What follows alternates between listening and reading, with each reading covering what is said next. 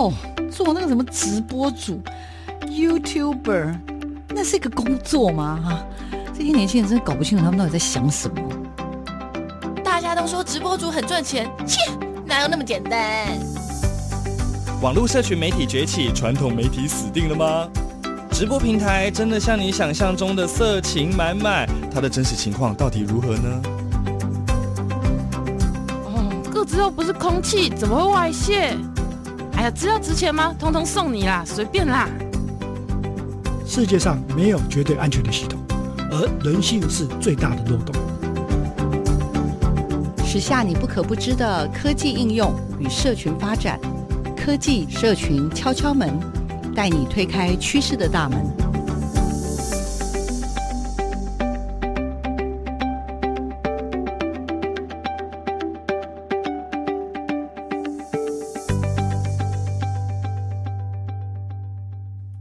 收听科技社群敲敲门，我是主持人小黄老师。各位收音机以及 Podcast 前面的听众朋友，大家早安。这个节目呢是在我们的台北广播电台每个礼拜六的上午十点播出，也同步在所有的 Podcast 平台都会同步的更新。那在今天的节目现场呢，我们要为听众朋友分享什么样的主题跟内容呢？嗯，今天的这个主题啊，我自己也觉得蛮特别的，因为今天我想要邀听众朋友试着从呃不一样的视视野呢，来面对我们今天的这个科技跟社群这个议题，所以我为听众朋友特别从台中邀请到了一位很特别的好朋友哦，他远道而来跟我们聊聊什么呢？因为我看了一下他的背景，因为他是我在之前的一个呃自由软体的场域里面认识的新朋友，那结果我们聊了半天，他还说，哎，其实他也不是很懂自由软体。我说没关系，我们还是有很多很多关于他的视角，因为他不只是从台中过来，最重要的是他中间呢有大概十年的时间。都待在俄罗斯，呃，我自己称为零下三十八度的旅外的人生经验，我自己觉得还蛮值得跟听众朋友分享的。所以今天会聊一聊俄罗斯的一些生活。那当然，我也想透过他的视角来跟大家介绍一下关于俄罗斯的可能在科技或者社群上面有没有什么不一样的发展。他叫 Jessica，他叫陈香怡，不过他说还是叫他 Jessica 好了。好，我们来掌声欢迎一下 Jessica 来了，哒哒哒。嗨，大家好，我是 Jessica。OK。嗯，Jessica，我刚刚有跟听众朋友报告，就是我跟你认得的时候，其实是在一个自由软体的一个活动里面。那当时当然邀请我去的人就跟我说，那个人很有故事，你你有空一定要找他聊聊天。所以我后来也查找了一下你资料，我发现你回来之后，你你非常非常的忙碌，因为你本身自己也有做 Podcast，对，然后呢，也目前也有在雇一个粉砖，就对了，对，对，经营一个粉砖社群，叫做叫这就是俄罗斯，这就是俄罗斯。好，先不啰嗦。赶快把你的手机拿起来，或者你的笔电拿起来，先给它粉砖按下去。如果你对于俄罗斯有一些些的，就是想要对想要多了解俄罗斯的话，对对可以欢迎去多多去看一下我们的粉砖，他们会。就会稍微偶尔会分享一些俄罗斯的新闻啊、或消息啊，比较有趣的事情啊。Okay. Jessica，因为我也听了一些你在其他的一些这个自媒体里面的一些介绍嘛，是，我觉得你超有故事的。要不要话说从头？就是说你今年目前非常的年轻，但是你竟然已经在俄罗斯这样子的一个这个我们大家都不是那么熟悉的国度，竟然就待了十年。要不要跟我们很快速的快转一下你的过去的十多年的这个旅外的生活？到底发生什么事，好不好？我简单的可以跟大家分享一下，就是我大概是因为留学的关系，就是在俄罗斯念书，那也很顺利的念书之后要找工作，然后就在俄罗斯找工作，然后就这样待待待，就待了近十年的时间。那我觉得一切都是蛮机缘巧合，也蛮有缘分，然后也很感谢很多的贵人帮忙，让我一路就这样待着。其实我。并没有要预想到在俄罗斯待这么长的时间，老实说，但是真的就兜兜转转，很缘分的就一直待下去了。嗯、哦，你讲的好客气哦，哈，因为我要爆你的料。呃，消音，mute，谢谢。因为呢，我在看一些资料的时候，竟然发现，听说你去俄罗斯之前，你竟然连字母都不认得啊！现在是怎样？你竟然这样还有办法去俄罗斯读书？你好多大？怎么回事？其实我觉得有的时候人就是需要一点广大跟勇气，你知道吗？才能做一些冒险挑战的事情。应该是说，我一开始去留学的时候，我就没有想说，哎，我一定要去哪个国家，或是特别熟悉的环境。嗯、我就是想要去体验这世界跟台湾的不同。我因为老师也知道，就是。要收我的老师也知道我是一句俄文都不会。你是说俄罗斯的老师？对对对，知道你一句俄文都不会，他，竟敢就收你？对，他觉得我应该可以 survive 下来。真的吗？因为我看了一下你的背景，你的大学是学经济的，对，然后到了研究所就去念了一个什么？科管所、科技管理所。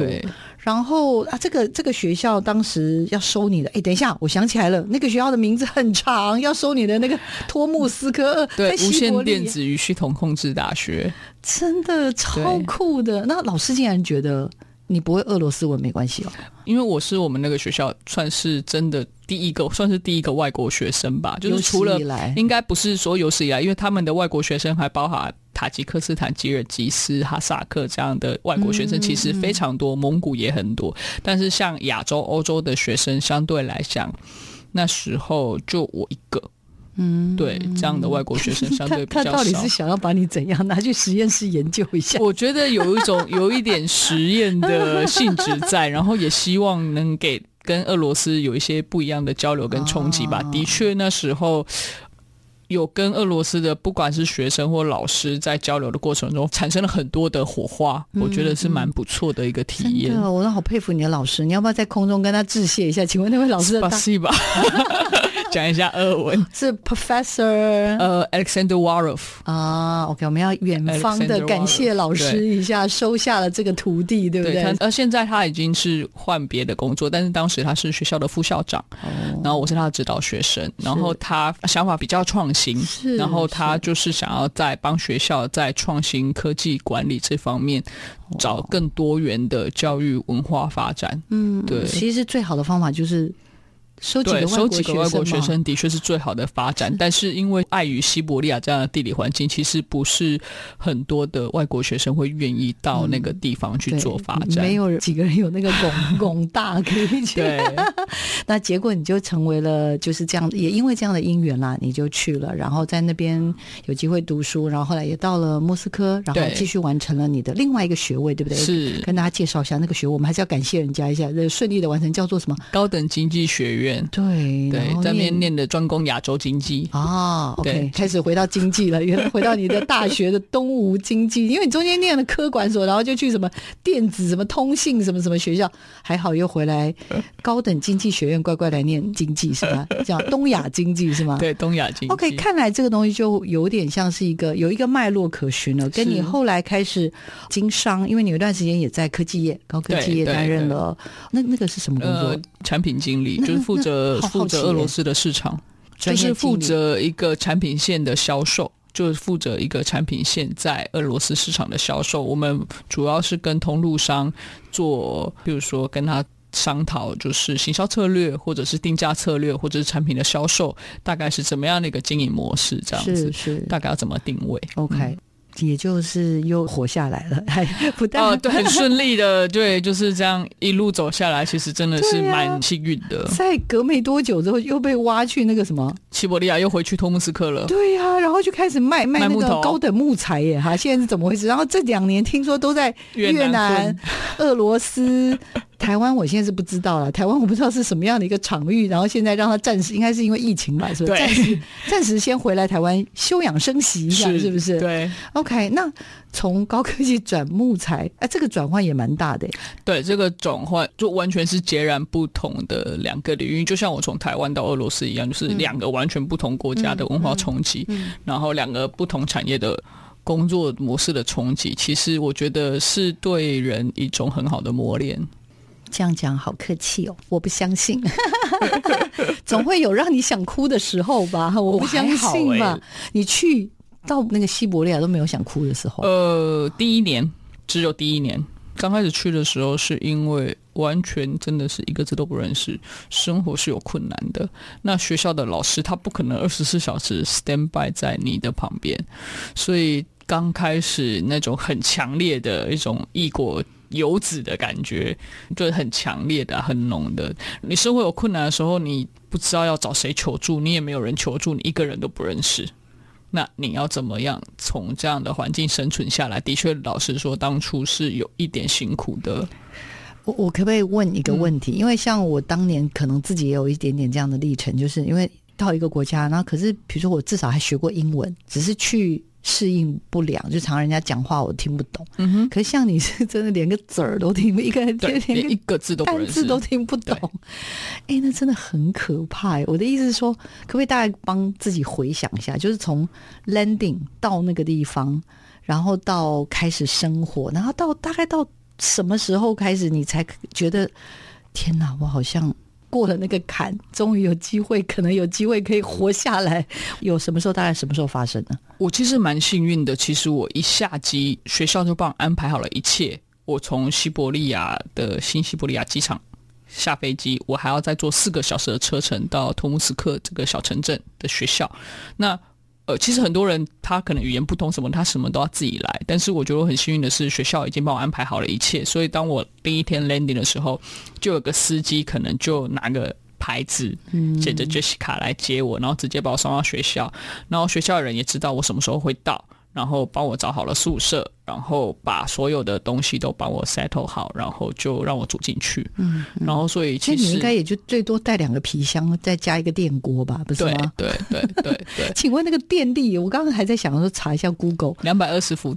我赶快嘛，福特还是瓦特？瓦特嘛，不一样的嘛，不一样，不一样，不一样，是两百二的。对呀，那你知道吗？你事前查过的，知道知道。然后转介绍我已经准备好了，对对。然后加上这个学校是学妹介绍我去的，所以是我已经有一个俄罗斯朋友在那边，然后俄罗斯妈妈也在那边。哦，对，所以是有受到照顾，只是沟通不良。沟通不沟通不了，然后也提前准备了。其实我不止带两卡皮箱，我还有提前寄了一些，譬如说书啊、食物啊、泡面啊过去这样子，因为不知道那边会是什么样的一个状况。但是我还是刚刚问了，就什么时候你觉得我应该有机会活下来？因为一开始我真的相信，你知道吗？人突然到零下三十八度，其实蛮容易忧郁的吧？哦，非常容易。我其实。转折点不是很清楚，因为我属于走一步算一步的类型的 的 type，对。但是你要说忧郁的话，我真的的确是到了俄罗斯之后才发现，哟，原来太阳是会影响一个人的心情的。你真的会不知道为什么自己就是闷闷的。嗯，就我算是一个算蛮外向开朗的人，真的。但是就是你就会觉得，哎，为什么就是郁闷？我也不会不开心，但是就是郁闷。虽然去学校，可是跟朋友、同学交流的时候，还是会很开心的打闹嬉闹。可是你就是容容易郁闷。那时候才发现，哦，原来是因为没有太阳。哦，原来是因为一年大概有九个月都是冬天，算是九个月吧？真的假的？九个月是冬天？嗯、对，就是他们只有夏天跟冬天。哦，春秋不是很。那你到的时候是应该冬天是冬天是二月。哦，你到的时候是就是冬天零下二三十度的时候。嗯，那夏天是什么时候啊？夏天是大概是七八九，嗯，三个月。对，然后其他时间都是冬天。冬天就是大概就是台湾的冬天呐，对，然后就开始往下掉。哦，天哪！对啊，我刚刚要分享我的心情啊，就是我好像到了几个月，好像我印象中好像三个月还是几个月，因为我去就开始学微积分。我虽然英文还就是我会，但是我被放进。就是微积分的课程啊，什么这种里面，然后所以我其实常常看到黑板上那个数字，每个字我都认得，可是合在一起，老师一直在念的时候，我就听不懂他在说什么。然后我就在里面当聋子当了好几个月。嗯哼，如果你要这么说转折的话，应该是西伯利亚待完一年之后回来调整心态。我是在西伯利亚，我发现我真的无法，我的心态调整不过来，然后我就跟老师说我要休学。嗯，对，我我真的那一年，我大概其实半年的时候，我就有点想要回来了，因为真的不是太能适应那个环境，然后就回来休学，想要再找工作。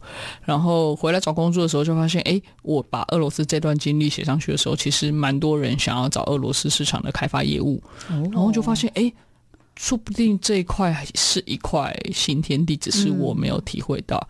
所以，我调整心态，我就不挑西伯利亚了，我就挑圣彼得堡。嗯，然后先念了一年的俄文，嗯，然后再继续这样兜兜转转，就是再继续待下来。这样，所以如果你要做转折，应该是我回去的时候吧。就是你已经准备好了，准备好了，而且你已经不是这样，有点像跳级生，因为我感觉你第一次去是直接有点像你还不会走路，不连爬都不会，你就直接这边要跟人家跑了。对，对，对。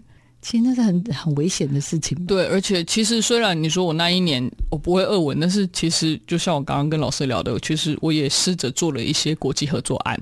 嗯，对，因为那时候国际合作案，对台俄的合作计划，因为那时候俄罗斯有几个经济特区。然后有几个专门是做科技的特区，那托木斯克是其中一个。嗯、那他们科技这个经济特区叫 Special Economic Zone 吧，嗯、或 SEZ。他们那时候我去的时候，这个科技经济特区才刚开始发展没多久，他们很需要与外界的资源或外部的资源做连接跟配合。那西伯利亚那时候其实外国人真的相当的少，除了中国人、呃哈萨克、蒙古以外，其实像其他的地区的人相对的少，所以我有很多机会，譬如说台湾的 LED 很有名，嗯、台湾的机体电路很有名。所以他们知道哦，我是来自台湾的时候，就会有很多的人就过来学校来找我，来问我说有没有机会帮他们，就是把产品推销给台湾，或是找台湾的人来做合作。嗯、所以虽然我那一年刚去西伯利亚，不是很适应俄罗斯的一些东西，嗯、但是我也尝试做了一些国际合作案，嗯，也蛮充实的。那时候其实。还蛮以身为台湾人而骄傲的，对耶，这样听起来很开心哦。对对对对对，就是大家会觉得，哎。好好，台湾这些这些这些很不错。那我们这里有什么？有没有机会可以跟他合作看看？或者是哎，台湾有没有办法把一些技术或什么能够跟我们做技术移转或什么的？对，技术商业化这样。其实我那一年做了蛮多事情。如果我还能继续待在这边，其实我觉得我走的路就是可能会是科技业的路，或是做专门做工研院这样的一个计划案的路。真的不会不会，Never too late. You never know. 你永远不知道什么东西这些东西。又会兜回来，对，因为因为那个东西其实有点像是一个初始。我刚刚这样听起来，我觉有一些理解，就是在那样的过程跟困顿当中，其实某种程度你也想要，真的是想要暂时休息。可是你回来之后，重新去检视你在那个地方环境身处的东西，你好像也突然发现，其实这是一块处女之地。对对，对啊，真的非常。我可不可以再多问一句，为什么？俄文真的很难。台湾跟俄罗斯的交流太少了，那时候我说的已经是十年前的事情了啦。现在应该也没有多到很很很多去哪里。还好你现在有粉砖了哈，请他不啰嗦，再按下去，这就是俄罗斯，赶快给他按下去就对了。OK，所以经过了一些同整，像我刚刚讲，你有点回到，又再回到了，因为从先爬，然后再慢慢的站起来，对，学你好好把俄文，真的还是得要好好的学。呃，就是学了皮毛。简单的俄文还是要片假片假几句还是要会啦，对不对？而且我看过你代理过各式各样的东西，你有代理过酒，代理过木材，刚刚讲做过呃这些科技的这个 PM，应该说对这些文化啦这些东西。其实是很娴熟的，也知道什么东西可以聊，什么东西不能聊，对不对？大概对，因为你是生活在当地，所以大概就知道当地的状况跟文化，嗯、对啊。好，那我们就来进入我们的这个节目的主题。哦，不是到尾声了吗？没有，我们要聊一下关于俄罗斯的科技跟社群。为什么？因为我刚刚还跟你聊一下，说，哎，我上次就是我们上次有采访那个所谓的这个骇客的这些任务，对当时呢，就还有我之前有听过你的。那个在其他的社群媒体、自媒体的分享，俄罗斯人真的蛮会发明东西的。比如说什么，有一个软体叫 Telegram，是吗？对，Telegram 是俄罗斯人发明的，是不是？那它是一个什么样的软体？帮我们跟听众朋友介绍一下。呃，我可以先介绍他的创办人。这个创办人呢，嗯、他其实是创办俄罗斯的 Facebook。那俄罗斯的 Facebook 常用的是 Vkontakte。那当时呢，因为 Vkontakte 要被政府收回去，要政府说他要管制这样的言论自由，他不爽，他就到德国去，然后就发明了这个 Telegram 这 app。那它就是一个加密技术非常好的一个 app，所以很多人都喜欢用这个 app 做一些交易啊，或者是聊天啊，或者什么的，比较不容易被破解啦。所以聪明的俄罗斯人，嗯哼，他发明了属于俄罗斯的脸书，是这样子吗？对对。对然后呢，后来他就是自己在研发 Telegram，那但是他也是那种什么跨平台即时通讯软体。对。但是你刚刚说的加密是什么？就是它加密技术啊，它可以那个自己加密，还有自毁系统，传送相片、照片等等，感觉就是要因为怕被迫害，所以就自己赶快用一些方式去让自己可以这样躲在一个洞穴里面去跟人家去做这样的讯息。他们相对来讲，可能换句话说，就是讯息比较不容易被泄露啦。嗯嗯、那可以询问一下吗，Jessica？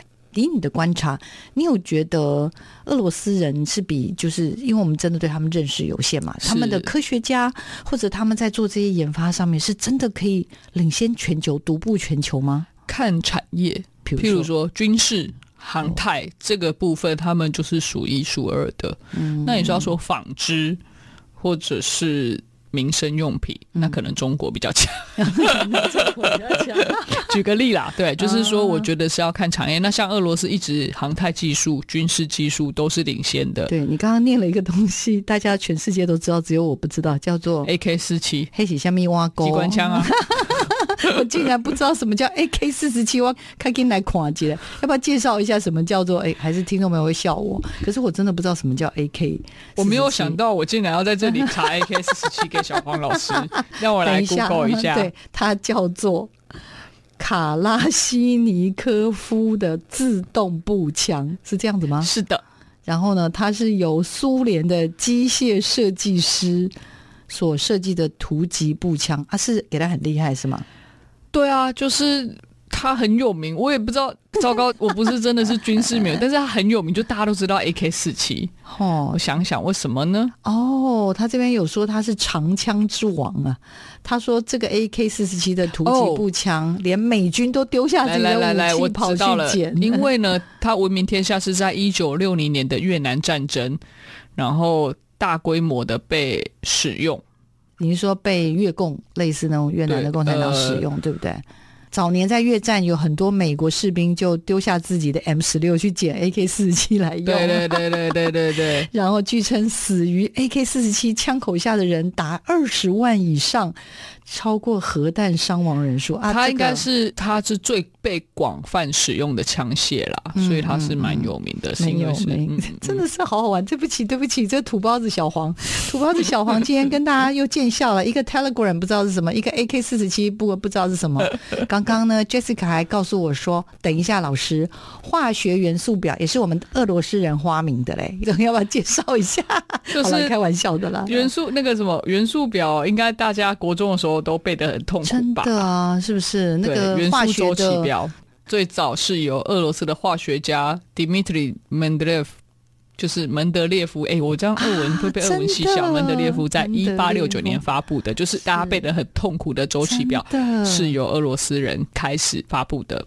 俄罗斯的化学跟科学真的是在苏联时期真的是蛮兴盛的，真的哈、哦。对，其实俄罗斯人数理蛮强的，很多。矽谷的城市工程设计师、城市员都是俄罗斯人。嗯，Google 的创办人之一也是俄罗斯人。嘿，他是移民到美国去，美国去了。对，他是还是俄罗斯人，不得了。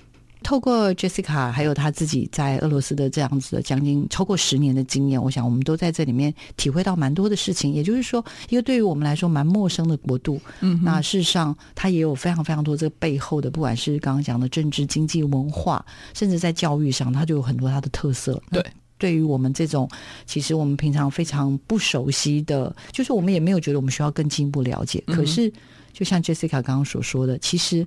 不了解，那可能真的就是，那真的就是一个处女地，这真就是真正的蓝海在那边，但是我们大家竟然都没看到，所以千万不要小看我们身边的很多。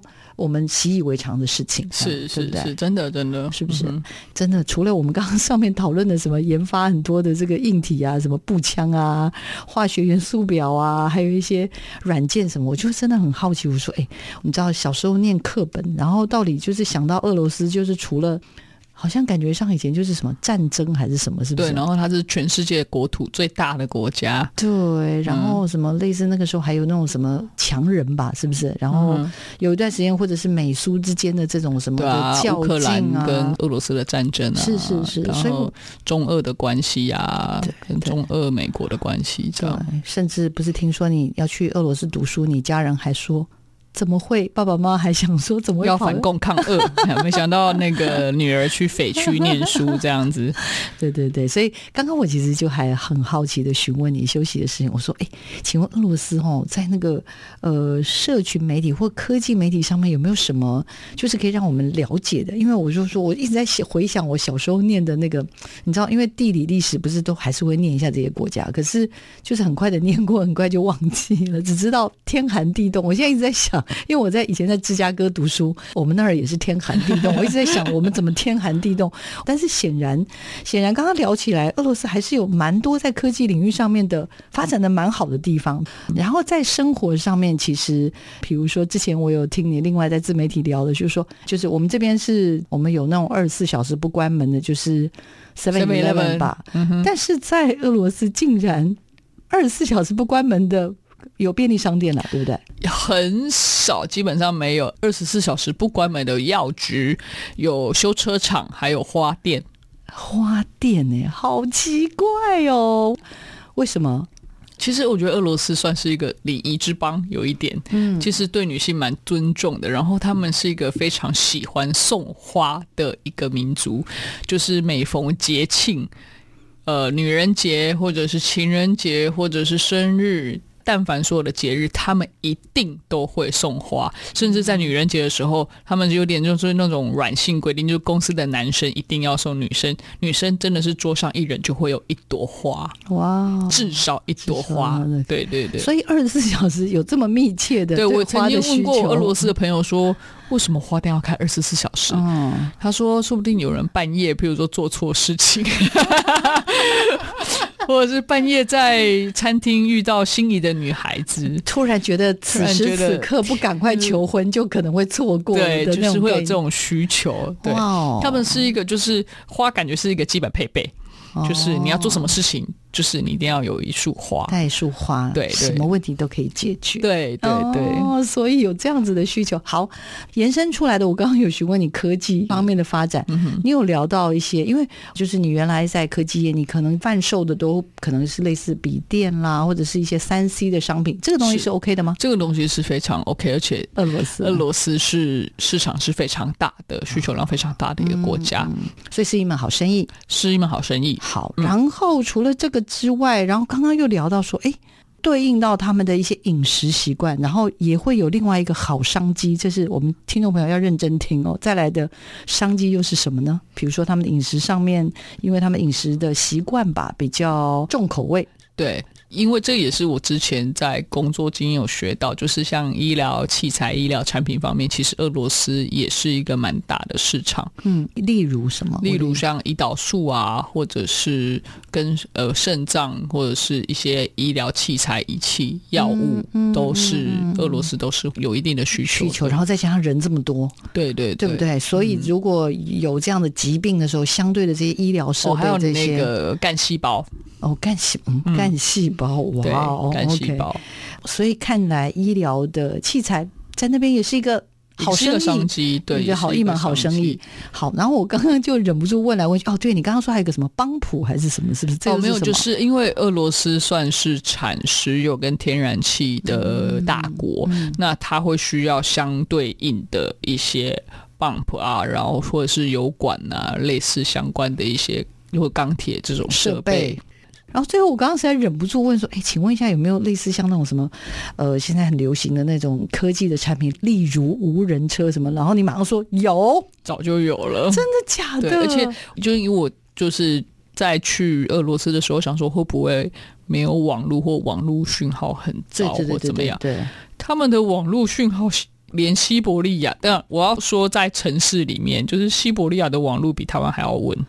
而且又便宜，真的假的？对，好，在网络的架设上，网络的品质上远远优于台湾。对，对那个时候 我都没有办法想象，我以为我会断讯。哦，你说在十年前过去的时候，对对对对对，就更不用说现在了，对不对？搞不好五 G 什么，everything is ready，是不是？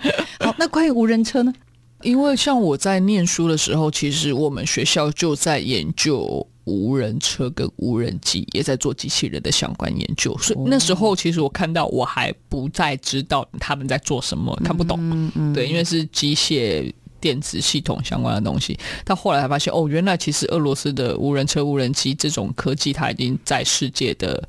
不算世界的前端，但是算是有一定的技术水准以上了。对，对，因为这感觉也都是一些呃，我刚刚讲的嘛，就是科技的研发这个部分，看来是也是请国家之力会很支持的。对啊，像俄罗斯版的 Google 就是 Yandex，他们算是一个蛮大的一个软体科技公司，然后他们在二零一七年就有在做无人车。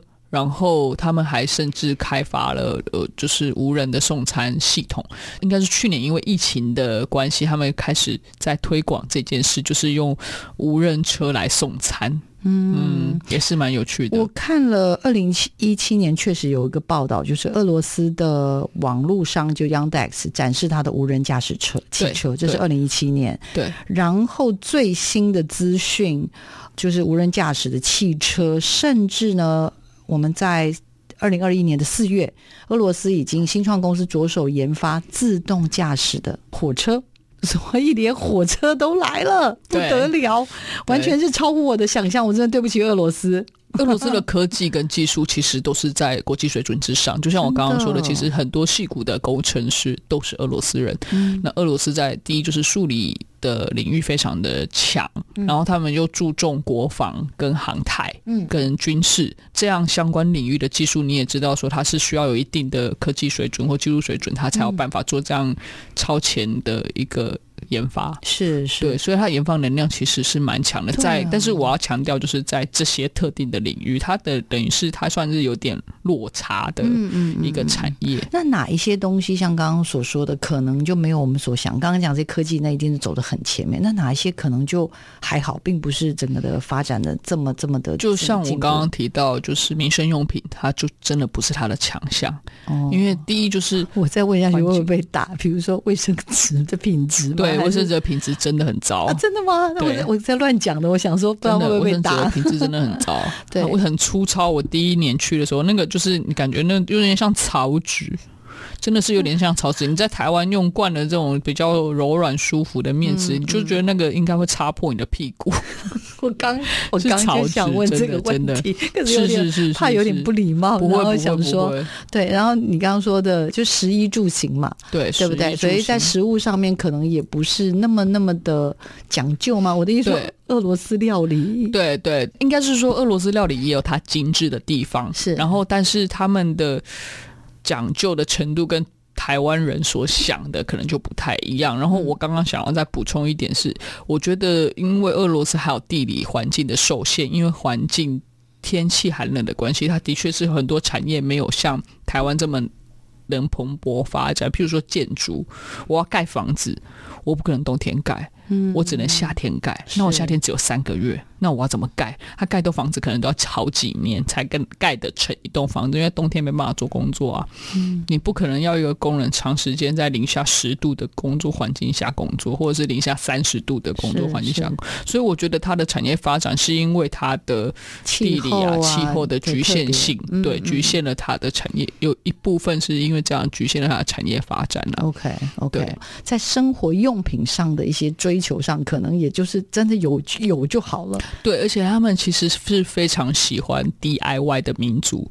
怎么说？对，就是他们很喜欢自己敲敲打打，然后自己修理东西，然后自己盖东西，自己做东西。影视方面，他们其实俄罗斯人当地人其实比较喜欢旧苏联时期的电影，嗯，但是近年来俄罗斯也有电影基金，所以他们也有在就是努力让俄罗斯的电影更加的。国际化吧，嗯嗯，对，所以其实去年有几好几部俄罗斯的电影。好，聊了这么多，我接下来还要再拷打你另外一个，就是他们的社群，嗯、因为你刚刚念了一个名字，我我其实中间一直在偷练，都叫 Verkon。Verconducted，完了念不出来，就是所谓的俄罗斯的脸书呢。所以我接下来问你，在社群媒体里面，他们通常比较主要，比如说，你看我们手机一打开，要么就是我们不是看 Line，就是看脸书。对，那、啊、请问一般俄国人手机打开，通常会有哪些 APP 在里面呢？我有点好奇。嗯、基本上 Verconducted 一定会有，就是俄国人的脸书。再来，然后 IG 算是有对了他们的胃口跟市场，嗯、所以也非常多的。俄罗斯人在玩 IG，很好。对，然后 Twitter 用的相对来讲少一点的是有在用，然后通讯软体的部分就是 WhatsApp 跟 Telegram 非常的普遍，然后也有 Viber，对，嗯大致上就是这几个。竟然没有 Line 吗？我们热爱的 Line 竟然没有吗？对，俄罗斯人不流行 Line，Line 在俄罗斯目前也是 block 的状态，原因也是因为是政府的政策的关系，也是跟中国政府一样嘛，类似类似，就是他需要把你把 database 要搬到俄罗斯当地的伺服器里面，那他不愿意，OK，对，所以他就被 block 住了。哇哦，嗯好，我们还有一个东西没有聊到是抖音。因为我之前自己上去看抖音的时候，也发现上面有蛮多俄罗斯人的对帅帅的俄罗斯，而且他不是那种一个人，他有时候是团体双对对对对对兄弟呀、啊，或者好几个人在那边表演，这也是他们喜欢的吧？对，我觉得抖音其实不是只有在俄罗斯，在美国也特别盛行。像去年川普他想要封了抖音，其实很多人都觉得这块市场是不是不蛮大？我可以跟大家分享一个意义有趣的事情是，棒球棍在俄罗斯销售的非常好，但是俄罗斯人不打棒球。嗯，为什么？老师还没 get 到 point，你 get point 对对对？打人吗？车上都会备一支棒球棍，好激烈哟、哦！所以有呼应到这个战斗民族吗？是不是？对。那他们会很凶悍吗？不对不对，我之前有听到你很多在社群媒体的分享，你说其实他们是一个蛮保护自己的，所以他们一般通常不太邀请你到他家，除非他真的把你当自个儿。呃，对对对，是吧？是，如果他跟你很陌生，他就是很冷漠，不会想要跟你交流。所以你要说这算保护自己吗？我觉得它就是一种文化。也不是说刻意不跟你交流，或是保护自己这个样子。然后，当他一旦跟你交流、跟你热络、视你为朋友的时候，他就会真的把你当成真正的好朋友。那你要说强悍，我觉得那就是外貌的关系。你会觉得他们有很大只体型、体型，所以那你在里面应该显得非常的娇小玲珑吧？对。他们应该以为你是小朋友吧？整个设计，譬如说洗手间的厕所设计，或者是厨房，或者是房子的橱柜设计，就 很不友善。友善，然后都距离我非常高，所以大家会特别的呵护你。是，是，我就靠亲切的笑容走遍天下。没错，其实我还是真的觉得非常的不容易啦，就是一个亚洲的女生，然后。来自台湾的女孩子，然后去到了俄罗斯这样子的一个国度里面，不管是在念书，在工作上，而且我看到你接触蛮多，不管你是处理电脑方面的工作，或者是你现在做的比较传统的这种呃木材工业、木材的这个产业，其实我都会觉得它不像一个女生做的事。我这样会不会太刻板印象了？我可能不是女的，要去验一下，哦、我们等下去厕所验一下。就是没有，就是、嗯、我觉得就是因为我个人蛮喜欢冒险，蛮喜欢新奇的事，我觉得真的是个性使然呐、喜欢尝鲜，觉得什么事情都很有趣。就是我其其实听过我一个朋友的形容，他说就是很像一块海绵。就是对很多事情充满好奇，就一直吸，一直吸，一直吸，吸吸。对，我觉得这个形容蛮贴切的。OK，符合。然后也因为这样子，你的刚刚讲的，你这一段时间的历练，当你有机缘，目前暂时回到台湾的时候，就是我觉得，不管你在做的是，这就是俄罗斯，或者是你的 double chain 这件事情，我想要分享就是做 podcast 也是蛮因缘巧合的。然后我在俄罗斯，因为我是开车。然后我非常喜欢听广播或唱歌，其实都喜欢。然后回来也是想说，诶，刚好也是比较有时间，就来做 podcast。然后我其实。对我来说，我就是因为我很喜欢认识人、新朋友，特别是我很喜欢交朋友，特别是认识各式各样、各行各业不一样的朋友，我就希望把他们都带来节目跟大家认识。嗯，然后所以我最大的收获就是，当朋友听到我的 podcast，他会说：“你的 podcast 真的是因为像大家的 podcast 可能会 focus 在。”自己擅长的领域，或者是自己喜欢访谈的主题，嗯嗯嗯、但是我的 podcast 就是什么样的东西都有，就是什么样的人都有，因为我就是喜欢认识很多不一样的人。那这个人擅长的领域不一定是另外一个听众擅长的领域，嗯、那他们就会透过我的 podcast 听到不一样产业的故事，而且是非常不一样的。譬如说，像科技业，他就不了解木木头产业，那木头产业绝对不会了解科技业。嗯、可是你可以在我这边收获到这两种东西，就是对我来说，它就是一个非常有趣的故事。对，所以 Double Chain 有点像是一个你。交朋友，这个 podcast 的节目交了新朋友，或交了你觉得很酷的朋友，对，你就邀来，对对对，跟大家分享说有一个这样的怪人，对对对对对对对对对，然后 好妙哦，好奇怪的人。啊，那我们要介绍另外一个陈吧啊，Double Chen 除了你之外，还有另外一个 Alice Chen 是在做什么？他为什么会愿意跟你一起搭配？被我拉下海的，就是我呃，她是我学妹，然后她。也是在做国际编译。那我们在聊 podcast 的时候，其实我主要我想做的就是人物访谈。但是我们两个常常碰面的时候，都会聊一些国际时事或者是一些国际新闻。嗯、我们都会觉得说，其实有一些地方的新闻，其实能见度会比较少在台湾被看到。嗯、我们也想 share 这方面的观点给大家.所以我们的节目就方向就朝着国际新闻、人物访谈，甚至我自己本身的创业经历，然后因为创业认识很多创业家的一些故事，也都会邀请大家来上节目。这样，嗯、其实我其实是非常喜欢做这个 podcast 节目，虽然我要特地每次录音都要从台中上来台北，我刚刚才知道哎啊，对，但是我非常 enjoy 就是这样的一个。过程好啦，拜托你啦，没有周更，至少月更一下 或者季更，好吧？为了我们继续更一下，因为我真的觉得很有趣，因为我也听了几集，我就想说，哇，这两个很会讲哎，而且就好像没什么 rehearsal，然后就就聊超开心的，对不对？然后对。对对对，而且每次都是我都是脱稿演出的那一位，然后他都会把我拉回来说：“哎，节目开始了，哎，节目要收尾了，哎，你偏离主题了。”这样子，所以是很开心的。好，所以一个是把自己的人生的经验跟 Podcast 做结合，那另外一个就是我们刚刚讲的，这就是俄罗斯。对，这东西又是什么呢？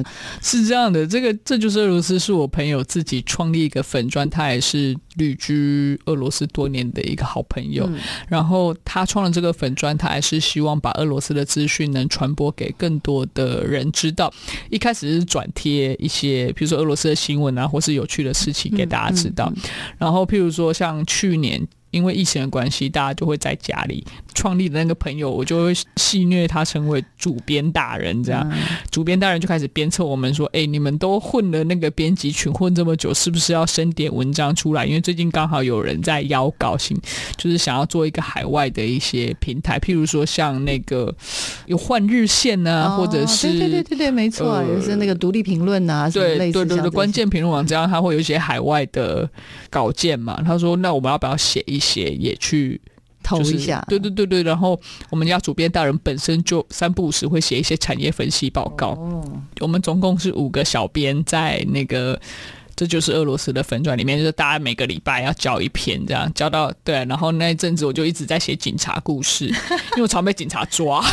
你说在俄罗斯的时候，被警察抓就写了很多警察故事。那有些人就分享俄罗斯的建筑，有些人分享俄罗斯的历史，然后有些人分享俄罗斯的。故事这样子，嗯，在这样子的一个时代里面，当然你也可以选择就是什么事都不做，但是你也可以选择善用媒体，嗯、然后可能是 podcast，可能是经营一个粉丝页，然后但是把你关心的事情透过平台，透过这样子的一个刚刚讲的文字的呈现或图片的呈现，那让更多人去认识你所关心的议题。我觉得这个私下说来，就是我会觉得，我反而最后会觉得这是特别今天邀请你来的很重要的。呃，核心的观念，因为，嗯，有很多人可能会觉得回来我就是在做生意啦，或者是就开始经营自己需要经营的事情。嗯、可是人生这件事，或者你的历练这件事情，其实是可能有机会可以帮助到更多。